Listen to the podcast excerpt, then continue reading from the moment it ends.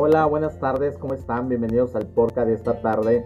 En esta ocasión vamos a seguir con la unidad 5 para hablar de las principales lenguas indígenas que se encuentran en toda la República Mexicana. Recuerden ustedes que vamos a hablar de 64 expresiones lingüísticas, así que los invitamos a quedarse durante esta tarde, estos 60 minutos de podcast sobre temas de diversidad cultural. Bienvenidos.